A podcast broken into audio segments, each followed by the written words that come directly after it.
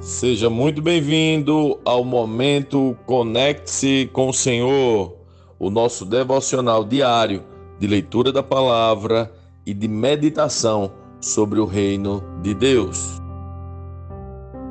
Se você descobrisse que uma grande dívida sua foi paga, como você reagiria? É sobre isso que nós vamos ler em Hebreus 10.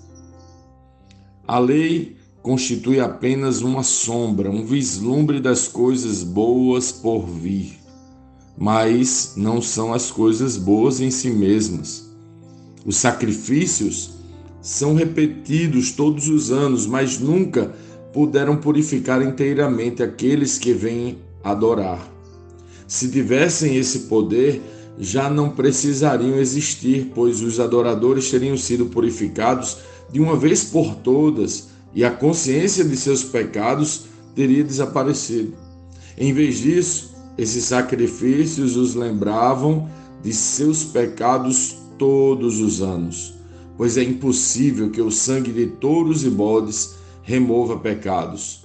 Por isso, quando Cristo veio ao mundo, disse: Não quiseste sacrifícios nem ofertas, contudo, me deste um corpo para oferecer. Não te agradaste de holocaustos nem de outras ofertas pelo pecado. Então eu disse: Aqui estou para fazer tua vontade, ó Deus, como está escrito a meu respeito no livro. Primeiro, Cristo disse: Não quiseste sacrifícios, nem ofertas, nem holocaustos, nem outras ofertas, nem te agradastes delas, embora sejam exigidas pela lei. Então acrescentou: Aqui estou para fazer tua vontade. Ele cancela a primeira aliança a fim de estabelecer a segunda, pois a vontade de Deus era que fôssemos santificados pela oferta do corpo de Jesus Cristo de uma vez por todas. O sacerdote se apresenta todos os dias para realizar os serviços sagrados e oferece repetidamente os mesmos sacrifícios que nunca podem remover os pecados. Nosso sumo sacerdote, porém, ofereceu a si mesmo como único sacrifício pelos pecados, válido para sempre. Então sentou-se no lugar de honra à direita de Deus e ali aguarda até que todos seus inimigos sejam humilhados e postos debaixo de seus pés porque mediante essa única oferta, ele tornou perfeitos para sempre os que estão sendo santificados. E o Espírito Santo também testemunha que isso é verdade, pois diz: Esta é a nova aliança que farei com meu povo depois daqueles dias, diz o Senhor. Porei minhas leis em seu coração e as escreverei em sua mente. E acrescenta: e nunca mais me lembrarei de seus pecados e seus atos de desobediência. Onde os pecados foram perdoados, já não há necessidade de oferecer mais sacrifícios. Portanto, irmãos, por causa do sangue de Jesus, podemos entrar com toda a confiança no lugar santíssimo. Por sua morte, Jesus abriu um caminho novo e vivo através da cortina que leva ao lugar santíssimo.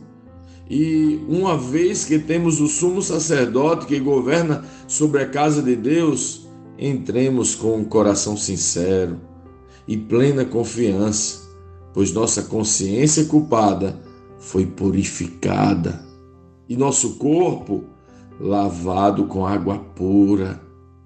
Apeguemos-nos firmemente, sem vacilar, à esperança que professamos, porque Deus é fiel para cumprir sua promessa.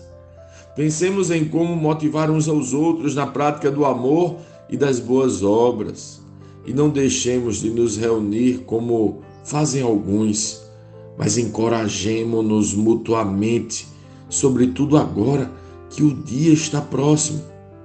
Se continuamos a pecar deliberadamente depois de ter recebido o conhecimento da verdade, já não há sacrifício que cubra esse pecado. Há somente a assustadora expectativa do julgamento e do fogo intenso que consumirá os inimigos. Pois quem se recusa a obedecer à lei de Moisés era morto sem misericórdia com base no depoimento de duas ou três testemunhas. Imaginem quão maior será o castigo para quem insultou o Filho de Deus, tratou como comum e profano o sangue da aliança que o santificou e menosprezou o Espírito Santo que concede graça. Pois conhecemos aquele que diz: A vingança cabe a mim, eu lhes darei o que merecem. E também o Senhor julgará o seu povo. Que coisa terrível é cair nas mãos do Deus vivo. Lembrem-se dos primeiros dias, quando foram iluminados e de como permaneceram firmes, apesar de muita luta e sofrimento. Houve ocasiões em que foram expostos a insultos e espancados. Em outras, ajudaram os que passavam pelas mesmas coisas. Sofreram com os que foram presos e aceitaram com alegria quando lhes foi tirado tudo o que possuíam. Sabiam que lhes esperavam coisas melhores que duravam para sempre. Portanto, não abram mão de sua firme confiança. Lembrem-se da grande recompensa que ela lhes traz. Vocês precisam perseverar, a fim de que, depois de terem feito a vontade de Deus, recebam tudo o que ele lhes prometeu. Pois em breve virá aquele que está para vir, não se atrasará. Meu justo viverá pela fé. Se ele se afastar, porém, não me agradarei dele. Mas não somos como aqueles que se afastam para sua própria destruição. Somos pessoas de fé, cuja alma é preservada.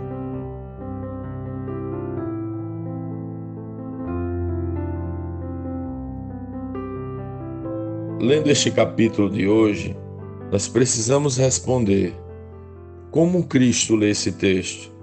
o que aprendemos nele e que aplicações práticas esse texto deve trazer para as nossas vidas.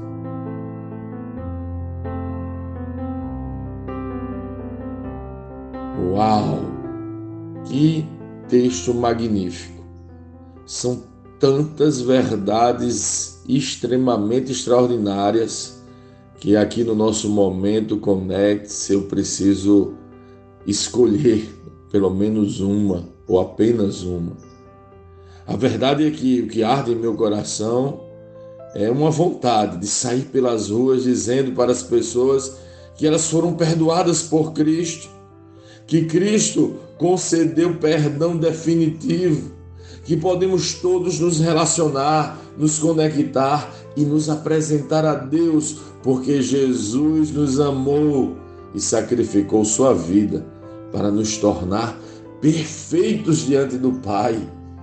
Muitas pessoas, na verdade, têm dificuldade em se relacionar com Deus. Acreditam que seu pecado permanece separando-os do amor do Pai. Outras chegam a nem imaginar que existe esse amor.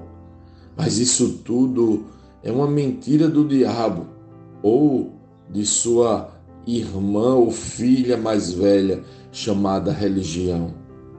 Jesus providenciou o perdão de todos os nossos pecados de forma definitiva.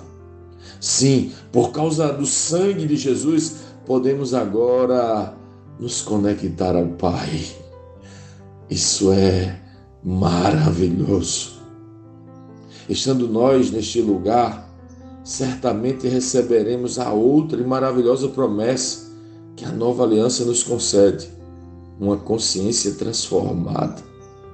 Pois quem recebeu tamanho perdão de pecados através de tamanho preço pago pelo sacrifício de Cristo, certamente não pode continuar vivendo pecando de forma deliberada ou normalizada, pois reconhece o alto preço que Cristo pagou por todos nós. Aliás, o próprio ato de estar nos relacionando com o Senhor vai nos impulsionar a nos parecer com Ele, para que o pecado a cada dia perca força em nós. Caso assim não seja, estaremos tratando com insulto aquele que morreu por nós.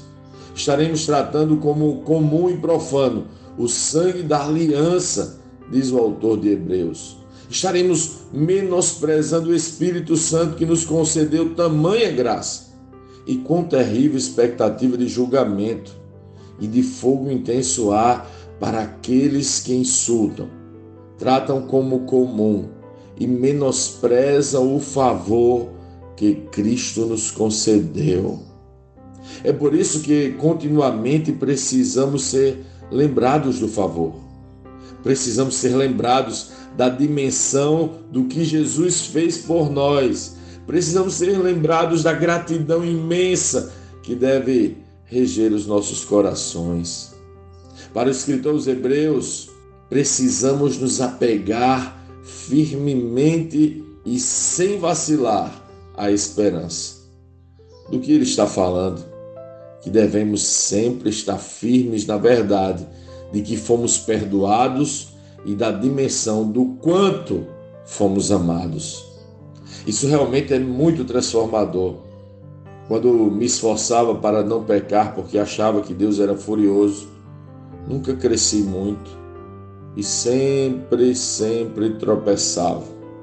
Mas quando comecei a perceber que Deus me amava e por isso Jesus morreu por mim, me perdoando dos meus pecados, o pecado em mim começou a perder força e a cada dia perde mais, pois percebi o quanto eu fui agraciado. Depois, o escritor aos Hebreus diz que para que possamos crescer nesta promessa, nesta graça, nesta gratidão, devemos motivar uns aos outros. E daí ele diz: não deixemos de nos reunir como fazem alguns. Ele fala isso porque precisamos estar inseridos numa comunidade de fé que creia nesse perdão, que nos lembre desse perdão, que nos motive a viver esse perdão. A igreja não deveria ser isto um lugar para lembrar e ser lembrado que todos somos perdoados. Um lugar onde as pessoas sejam lembradas da dimensão do amor do Pai e que Ele quer se relacionar com elas. Um lugar para se chamar a uma vida de profunda gratidão e entrega, pois Jesus nos amou. Que assim possamos viver nos lembrando uns aos outros que todos fomos perdoados.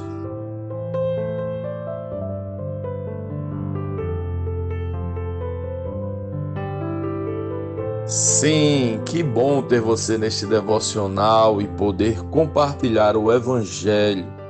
Mas, como sempre dizemos, o texto de hoje, o texto de cada dia, tem muito mais para oferecer, muito mesmo. Nosso objetivo aqui é te influenciar a parar um pouco e ler o texto bíblico, pois acreditamos que cinco minutos de vida na palavra podem transformar completamente uma vida. Que Deus te abençoe leia, medite, comente, pergunte e adore o Senhor no seu lugar secreto. Conecte-se com o Senhor.